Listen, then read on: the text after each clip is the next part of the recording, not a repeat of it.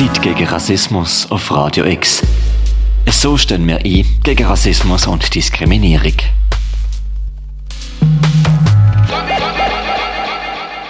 Antirassistische Literatur auf Radio X. Heute am 21. März, wo der internationale Tag gegen Rassismus ist. Die Irena Breschna ist eine von fünf renommierten Schriftstellerinnen, die sich mit einem Text am Tag gegen Rassismus bei uns engagiert hat. Sie ist Schriftstellerin, Journalistin, Kriegsreporterin und Menschenrechtlerin, lebt in Basel und hat bereits zehn Bücher veröffentlicht. Wie ich auf die Welt kam in der Sprache zu Hause ist ihr letztes Werk, wo im Rotpunkt Verlag 2018 erschienen ist. Der Roman Die undankbare Fremde über die eigene Emigrationserfahrung sowie die heutigen Geflüchteten und ArbeitsmigrantInnen ist auch ein Roman von der Irena Breschna, wo 2012 im Verlag Galani Berlin rausgekommen ist. Er hat große Beachtung in literarischen Kreis gefunden und ist in viele Sprachen übersetzt worden. Und die Irena Breschna ist 2012 mit dem Schweizer Literaturpreis für den Roman Die undankbare Fremde ausgezeichnet worden. 2021 hat sie den Kulturpreis vom Kanton Basel-Stadt entgegengenommen. Die Begründung von der Jury die Autorin scheut sich nicht mit kritischer Stimme in deutscher Sprache Reizthemen wie Zuwanderung und Integration, das Spannungsverhältnis von Anpassung und Widerstand oder das Zusammenleben in einer pluralistischen Gesellschaft aufzugreifen. Als Tochter von slowakischen Eltern ist sie 1968 nach der Besetzung von der Tschechoslowakei als Geflüchtete nach Basel gekommen und hat hier studiert. Die Irena Breschner sagt, dass für sie in vielen Diskussionen über Rassismus der Wurm steckt. Sie beschreibt ihre Diskussionen über Rassismus, wenn Vergleich aus der Tierwelt angezogen werden. Los selber die ernste Satire von der Irena Breschna, exklusiv für Radio X am Internationalen Tag gegen Rassismus, verfasst und präsentiert. Da ist der Wurm drin. Eine ernste Satire von Irena Breschna.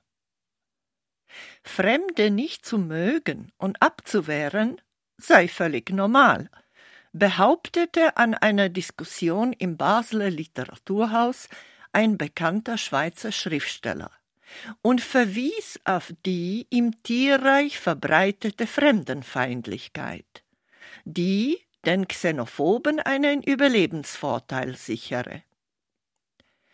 Ich widersprach dem simplen Weltbild mit neuen Erkenntnissen aus der Kakerlakenforschung.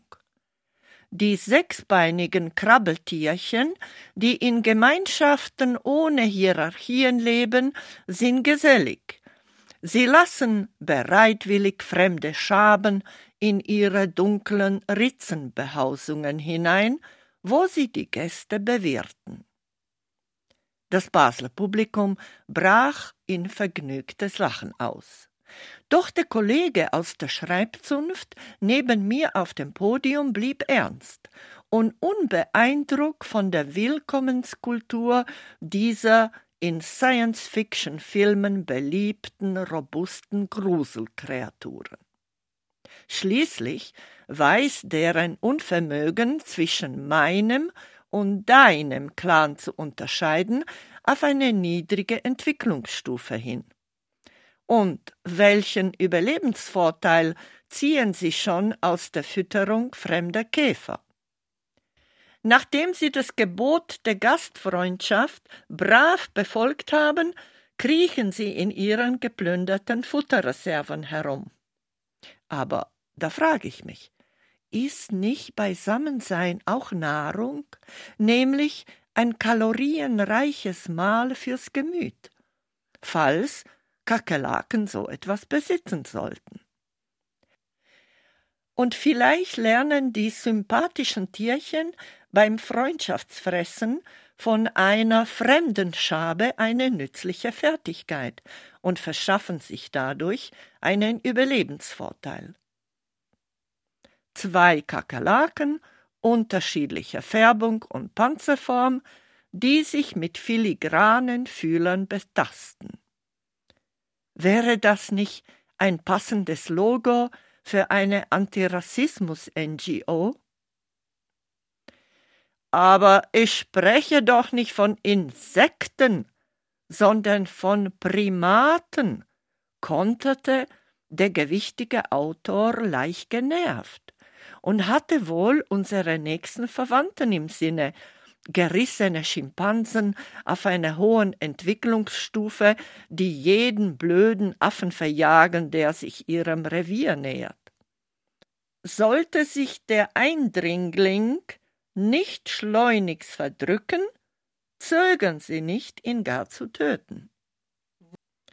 Der Schriftsteller betonte, dass wir auch Primaten seien, intelligent und grausam zugleich, und nicht irgendein hirnloses, freigiebiges Krabbelzeug. Ich sprach dagegen im Geiste der Aufklärung von der menscheneigenen Fähigkeit, Reflexe zu überwinden, sich jederzeit frei für ein Feindbild oder dagegen entscheiden und Verantwortung für unsere Wahl übernehmen zu können. Dann suchte ich im Tierreich nach einer Primatenart, die eine kakerlakenverdächtige Fremdenherzlichkeit pflegt, und wurde tatsächlich fündig.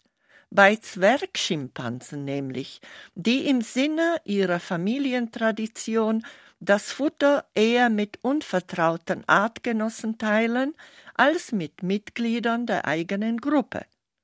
So lautet das Ergebnis einer neuen Studie. Das Tierreich durchdringt uns mehr, als uns lieb ist. Wer Parasiten mit sich herumschleppt, hat ein geschwächtes Immunsystem und fürchtet sich vor allem, was neu ist. Der Einfluss von Parasiten auf offene Gesellschaften ist also nicht zu unterschätzen. Es gäbe eine direkte Korrelation zwischen Fremdenfeindlichkeit und Würmern im Dünndarm oder in der Leber, ergab eine Untersuchung. Eine von Maden und Spulwürmern gestresste Bevölkerung teilt ihre Mehlsuppe wohl kaum mit anders Aussehenden. Für diesen beklagenswerten Zustand gibt es eine einfache medizinische Lösung mit weitreichenden politischen Folgen. Man entwurme die angeschlagenen Bürgerinnen und Bürger und schon möge die Fremdenfreundlichkeit gedeihen. Allerdings ist Wurm nicht gleich Wurm. Hakenwürmer, die täglich 30.000 Eier in unserem Darm legen, sollen ja nicht entfernt werden. Sie stärken das Immunsystem und garantieren dadurch geistige Offenheit. Das Tierreich strotzt von unterschiedlichen Verhaltensmustern. Die Hundegenetik könnte durchaus die Einwanderungsdebatte beeinflussen. Laut neuestem Forschungsstand wird nämlich bei bestimmten Hunderassen beim Anblick von Fremden der Beißreflex aktiviert. Und zwar sind dafür 15% Genvariationen verantwortlich.